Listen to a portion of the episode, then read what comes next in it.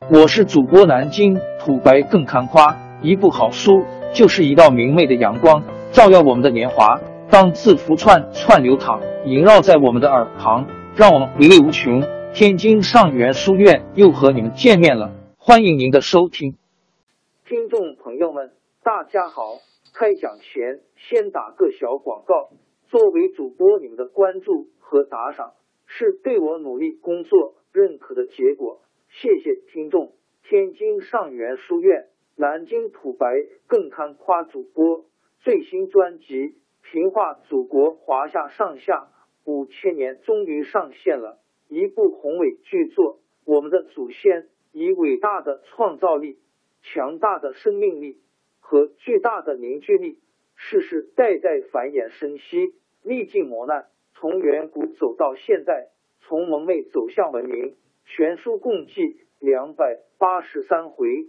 作为播客，我劳动我所得，付费的有声书来了，你愿意为此花钱花时间吗？评话中华上下五千年专辑的进度更新按听众的关注和评论而定。喜马拉雅号 UID 七三二六四零二二，微信号 sh 八五七三零一四四九。请多多关注，多多打赏，谢谢大家，谢谢。下面正式开讲《评话中华上下五千年》专辑。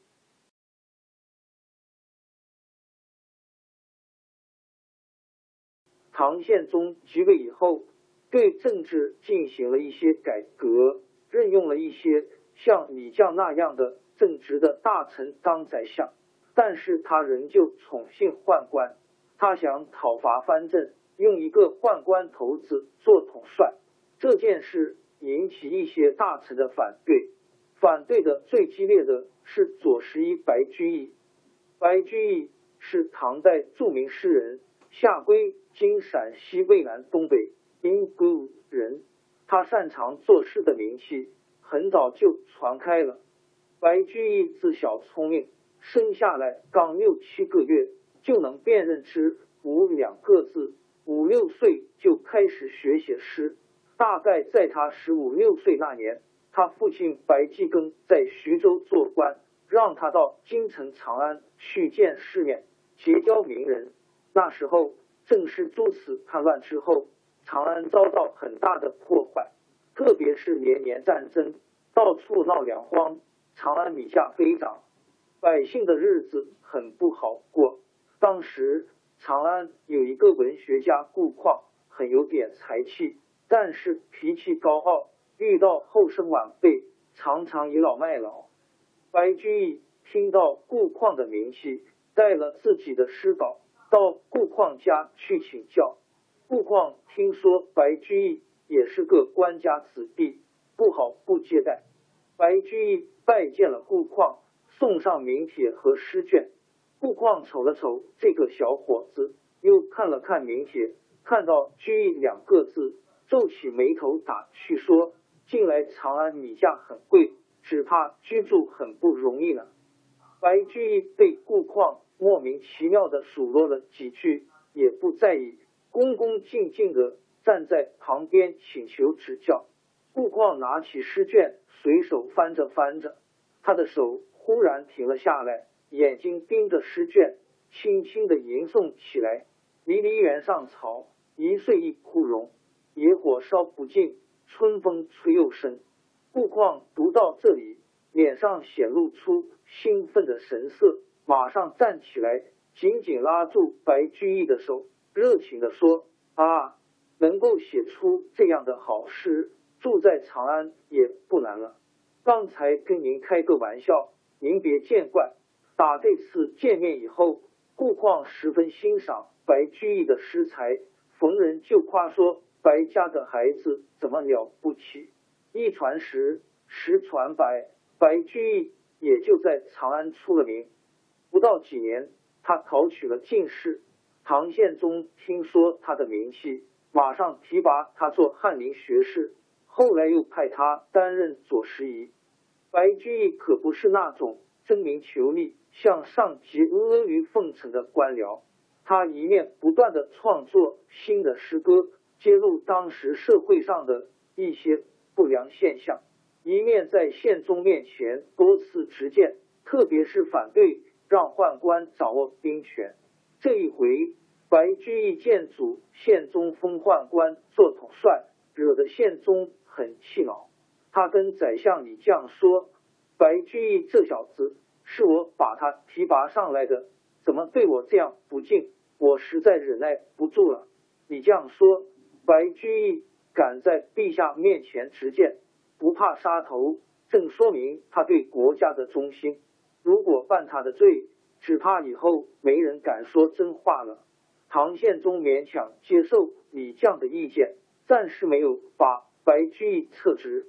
但是过了没有多少天，终于把他左拾遗的职务撤掉，改派别的官职。白居易写了许多诗，其中有不少是反映现实的，像《秦中吟》和《新乐府》。在这些诗篇中，有的揭露了宦官仗势欺压百姓的罪恶，有的讽刺官僚们穷奢极侈的豪华生活，有的反映了。劳动人民的痛苦遭遇，他的诗歌通俗好懂，受到当时广大人民的欢迎。街头巷尾，到处都传颂着白居易的诗篇。据说，白居易写完一首诗，总先念给不识字的老婆婆听，如果有听不懂的地方，他就修改，一直到能够使他听懂。这当然只是一种传说。但是说明他写的诗歌是比较接近群众的。正因为他的诗反映现实，触犯了掌权的宦官和大官僚，也招来了一些人的咒骂和记恨。有些人想诬陷白居易，只是一时找不到借口。过了几年，白居易在太子的东宫里做大夫。有一次，宰相武元衡被人派刺客暗杀了。这次暗杀有复杂的政治背景，朝廷的官僚谁也不想开口，只有白居易站了出来，首先向宪宗上了奏章，要求通缉凶手。宦官和官僚抓住这个机会，说白居易不是谏官，不该对朝廷大事乱主张，狠狠的告了一状。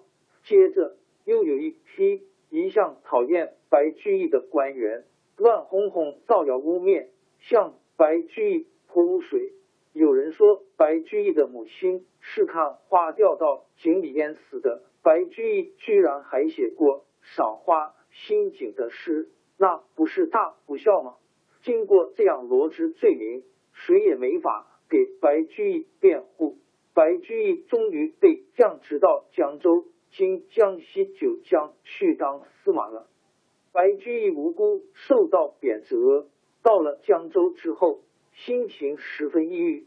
有一天晚上，他在江州的彭浦口送客人，听到江上传来一阵哀怨的琵琶声，叫人一打听，原来是一个漂泊江湖的老年歌女干的。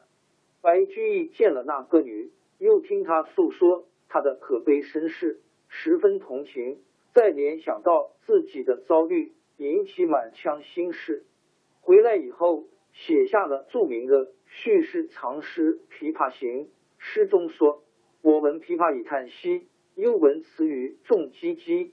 同是天涯沦落人，相逢何必曾相识。”后来，白居易又几次回到京城，做过几任朝廷大官，但是当时的朝政十分混乱，像。